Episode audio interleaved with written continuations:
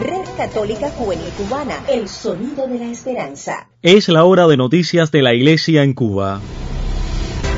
Red Católica Juvenil Cubana presenta En Detalles, En Detalles, suplemento informativo con noticias del acontecer nacional y extranjero de la Iglesia. En Detalles, En Detalles. Hola, ¿qué tal? Sean todos bienvenidos a esta nueva emisión de nuestro suplemento informativo en detalles de la Red Católica Juvenil Cubana correspondiente a este miércoles 18 de marzo del año 2020, justo en la mitad de la semana. A todas las emisoras latinoamericanas que reproducen nuestro espacio en sus parrillas de programación, muchísimas gracias. Visitamos de inmediato la página de titulares. Adopta la Iglesia cubana una serie de medidas ante la presencia del coronavirus o COVID-19. Piden a peregrinos aplazar camino de Santiago por emergencia ante el coronavirus. Y el Papa Francisco exhorta a unirse al rosario en Italia por el fin del coronavirus. Todas las informaciones, por supuesto, que giran en torno ante el coronavirus o COVID-19 ya presente en más de 158 países de nuestro planeta. Así que una vez más, el llamado de nuestro espacio a la oración. Nosotros vamos a una pausa antes de ampliar estas y otras informaciones. Muchas gracias por acompañarnos y buena sintonía en detalles. Solo el amor nos renueva. Somos un gran equipo de hermanos llamados a anunciar el amor y verdad del Evangelio. Por eso, compartimos la palabra de Dios, reflexionamos y oramos juntos. Ampliamos las informaciones en detalles. De inmediato establecemos comunicación con la redacción de Vida Cristiana en La Habana. Allí se encuentra el colega Julio Pernús, pues la iglesia cubana ha tomado una serie de medidas ante la presencia del coronavirus COVID-19 en nuestro país. A este tema estaremos dedicando gran parte de nuestro espacio en esta emisión de miércoles. Julito, bienvenido, te escuchamos en detalles. Adelante. Gracias por este enlace radiofónico del suplemento en detalles con nuestra redacción de Vida Cristiana. En esta ocasión me comunico con ustedes para informar de algunas de las medidas que como Iglesia Católica hemos emprendido para impulsar la prevención eclesial contra el coronavirus. Por ejemplo, el Santuario Nacional de San Lázaro, al que asisten cientos de personas diariamente, publicó un llamado a que las personas con algún síntoma gripal se abstengan de asistir al recinto. Este tipo de mensaje quizás pueda ser replicado en otras instancias religiosas que trabajen con niños o ancianos. También la Oficina Nacional de Pastoral Juvenil Ignaciana comunicó que suspendía todas sus actividades hasta nuevo aviso. Además, la diócesis de Ciego de Ávila suspendió el taller con invitados nacionales sobre la doctrina social de la Iglesia, a efectuarse del 20 al 22 de marzo. Ha quedado aplazado el Encuentro Nacional de Comunicadores Católicos programado para la Casa Sacerdotal del 27 al 29 de marzo. Todos los centros Loyolas de Cuba han empezado a reaccionar ante el llamado de la compañía a no extender más de lo necesario su funcionamiento. Por ejemplo, el Centro Loyola de Camagüey y el Centro Loyola Reina de La Habana han aplazado sus clases hasta abril. Fue una colaboración de Julio Pernus. Católica Juvenil Cubana es una comunidad virtual que busca conectar a través de las redes sociales y los distintos medios de comunicación a todos los jóvenes posibles. A propósito de este tema tenemos el comunicado que hace unos minutos acaba de emitir la Compañía de Jesús en nuestro país, asumiendo con radicalidad su accionar como iglesia para prevenir la propagación del coronavirus en Cuba. Dice el mensaje, Queridos compañeros jesuitas y colaboradores en la misión, ante la pandemia del coronavirus COVID-19 que ya ha ingresado en Cuba en los casos positivos confirmados hasta ahora en Trinidad 3, Villa Clara 1, 10 de octubre 1, Guanabacoa 1, en el centro del país 3 y los posibles nuevos casos que se derivan de estos, queremos como compañía de Jesús contribuir a la prevención y cuidado responsable de nuestro personal, sus familias, compañeros de misión y población en general con las siguientes decisiones. 1. Pedimos a todos cuidar de la adecuada información y formación, evitando los dos extremos de la exageración o la minimización de lo que estamos enfrentando en este momento. No hay razones para entrar en pánico, tampoco para quedarnos como si nada estuviera sucediendo. 2. Es mejor anticiparnos en la prevención evitando que nuestras comunidades y obras puedan convertirse en un foco de propagación. Es una manera de defender y cuidar la vida de todos. Para eso es necesario suspender las actividades donde se aglomeren personas, retiros, convivencias, peregrinaciones, cursos, talleres, celebraciones. Ya los centros Loyola han iniciado un proceso de cierre por 15 días también las casas de retiro del Cepa, Juanelo, las capillas del Diezmero y San Francisco de Paula. A los responsables de capillas y parroquias les toca discernir el modo de vivir este momento sin exponer a la población. Creemos que no basta con dar la comunión en la mano, no evita la posibilidad del contagio, ni de modificar el abrazo de paz con un gesto a distancia. Tal vez ya nos toque asumir con humildad y valentía, en diálogo con nuestros pastores, modos de vivir temporalmente la vida de fe con el ayuno de los sacramentos que por el contacto físico puedan poner en riesgo la vida de la población. Eso ya lo están haciendo, obligados por esta crisis en los programas de Semana Santa del Vaticano, muchos países de Europa y América Latina. En República Dominicana, con solo 21 casos confirmados, por solo citar un ejemplo, se acaban de suspender todas las celebraciones litúrgicas con pueblo durante 15 días. 3. Que cada comunidad y obra decida qué medidas aplicar de acuerdo a las condiciones de su propio contexto, buscando siempre preservar la salud de quienes servimos en estas circunstancias extraordinarias y la salud de todo el pueblo.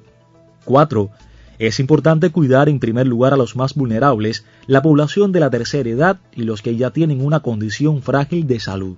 5. Les rogamos que organicen una logística en nuestras obras y comunidades para mantener lo estrictamente necesario con el menor riesgo posible. En el caso del personal de servicio, mantener preferiblemente aquellos que no necesiten traslado en el transporte público masivo. 6. A todos nuestros empleados se les mantendrá el pago regular de su salario.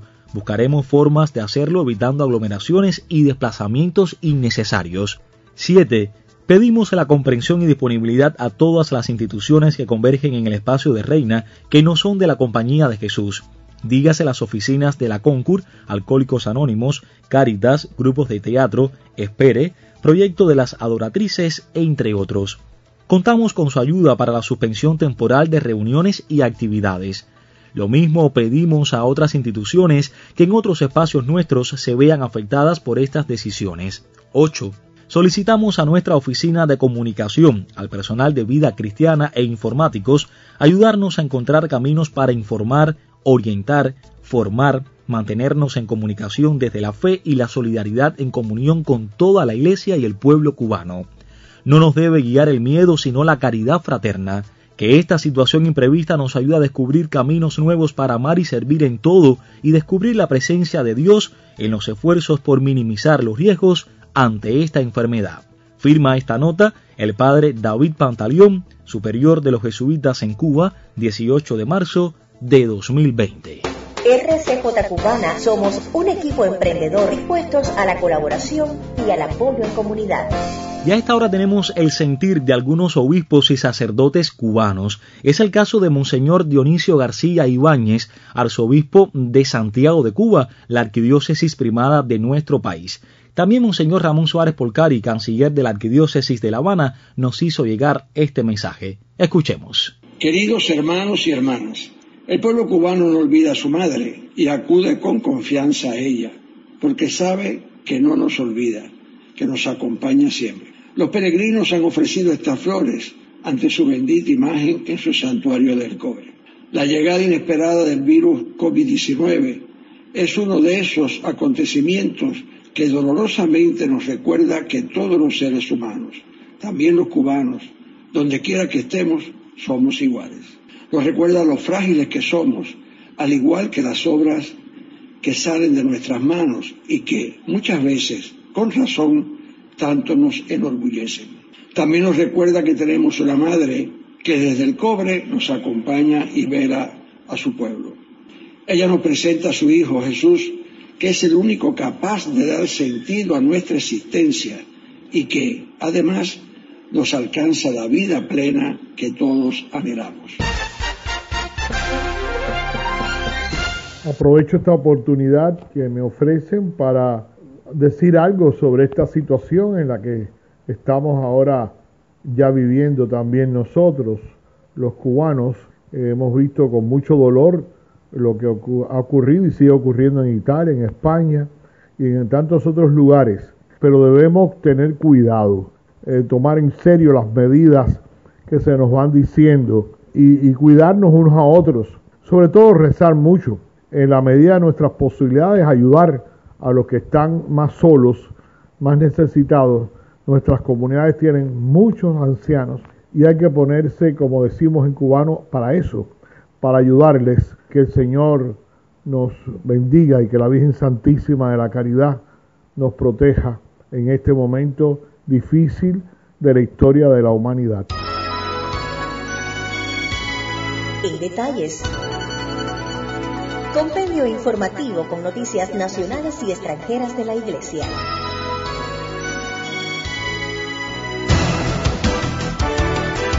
Nos vamos de inmediato hacia el acontecer internacional.